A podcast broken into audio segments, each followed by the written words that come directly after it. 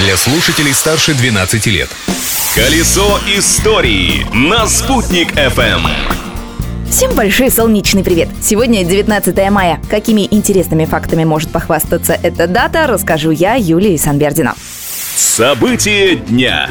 19 мая 1910 года Земля прошла через хвост кометы Галлея. Это, пожалуй, самая известная комета, которую можно увидеть невооруженным глазом. Ее встреча с нашей планетой в 1910 году наводила на жителей Земли ужас. Ходили слухи, что комета отравит земную атмосферу ядовитыми кометными газами. Но когда Земля все-таки столкнулась с хвостом небесной гости, даже самые чувствительные приборы не зафиксировали никаких изменений. Напрасно волновались. В следующий раз комета Галлея повстречалась с Землей в 1986 году. Видели ли ее жители Башкортостана и Уфы? Отвечает астроном Анатолий Денисов. Видели, но очень плохая видимость у нас в Башкирии была. На юге вот она была видна. Я помню, что у меня дочь ездила в Орленок, у них там астрономическая смена была, и они фотографировали на телескопе эту комету. Она привезла сюда пластинку с фотографией на этой комете. А у нас очень плохо было наблюдать. Следующая наша встреча с кометой Галлея ожидается в 2062 году. Покажется ли она нам, жителям Башкортостана, во всей красе? Это зависит от многих факторов, так что, как говорится, поживем, увидим. Изобретение дня.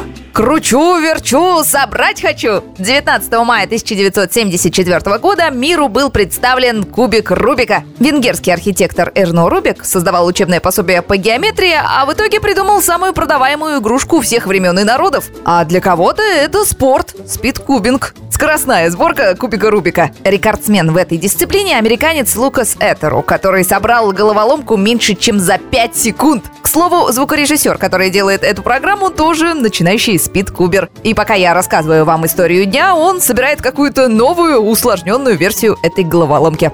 События дня. Во время крестьянской войны в этот день в Уфу прибыл полководец генералиссимус Александр Васильевич Суворов. Уфимским военачальникам после его отъезда попало. Ведь с Суворовым в Уфе приключилась история сродни гоголевскому ревизору. Александр Васильевич, чтобы увидеть реальную уфимскую жизнь, прибыл в город инкогнито. А остановился Суворов в доме горнозаводчика Ивана Демидова на современной улице Октябрьской революции, которая раньше, кстати, называлась Большой Казанской, рассказывает краевед Анатолий Чичуха. Точно самое старое здание каменное, а может и самое старое здание Уфы вообще. В Петербурге занимается более тщательно историей Суворова. И когда они узнали, что в Уфе сохранился дом, в восторг, что называется, пришли. У вас сохранился дом, и, и, и чё? У нас ничего.